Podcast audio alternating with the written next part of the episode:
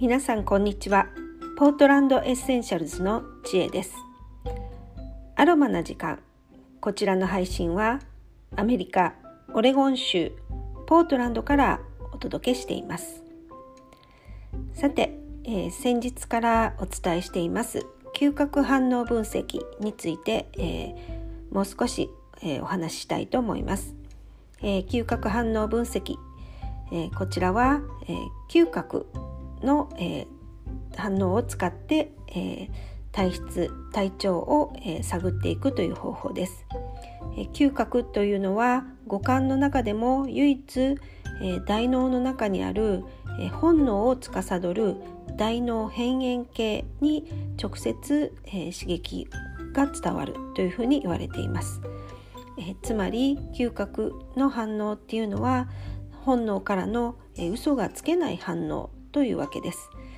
えー、それを利用して、えー、香りの好み、えー、好き嫌いから、えその方の体質や、えその時々の体調なんかを、え探っていく方法になります。で、え先日はあのラベンダーの、え嗅覚反応え、ラベンダーの香りが好きな方は、え、どういった、えー、体の傾向があるのか体質傾向があるのかをちょっとお話ししたかと思います。で今日は別の香り、えー、ユーカリラディアタという香りがあるんですが、えこちらについてお話しします。えユーカリと聞くとユーカリレモンの香りを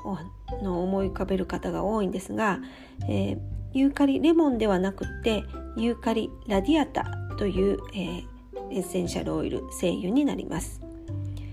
でこちらの、えー、香りユーカリラディアタの、えー、主な、え、成分っていうのは、え酸化物類というもので、えその中に、え18シネオールという成分が、えたくさん含まれているというふうに言われています。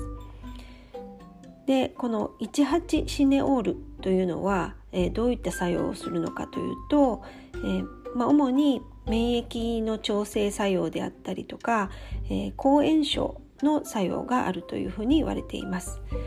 えー、ですのであの風邪の時期なんかに、えー、このユーカリラディアラディアタの精油を、えー、よく使うことがあります。で、えー、この芳香分子は、えー、芳香成分はあのプラスに帯電していると言われています。えー、つまり、えー、競争作用の傾向があるというふうに、え、予測できます。え、この辺の話はあのメディカルアロマを、学んでらっしゃる方ならわかると思います。え、電子座標軸というのがあって、え、プラスとマイナスの方に分かれているのでそれを見ていただいたらわかるかと思います。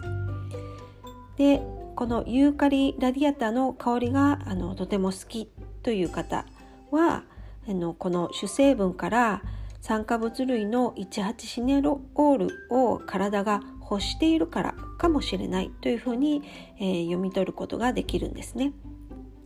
でつまり自分の体の中で、えー、バランスが崩れてる部分を補おうとしているのであれば、えー、この18シネオールの成分からひょっとしたら、えー、免疫調整がしづらい、えー、体調にあるのかもしれない、炎症を起こしやすい、え体質にあるのかもしれないというわけです。え、まあ、簡単に言うと、え、まあ、風邪をひきやすいタイプの方だとか耳鼻咽喉系のトラブルが出やすい、えー、鼻が詰まりやすいとか、えー、喉が腫れやすい、えー、喉のトラブルが起きやすいという方なんかが予測できるということです。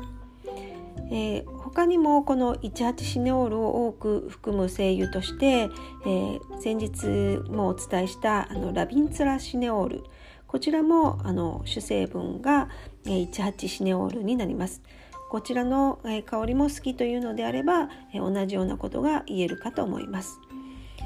えー、基本的にはあの好きな香りというのは体が欲している、えー、成分を含む香りというわけなので、えー、ユーカリラディアタの香りが好きな方は是非、えこのユーカリラディアタの、え精油エッセンシャルオイルを積極的に、え生活に取り入れて、え、体調体質を、え、改善していっていただければと思います。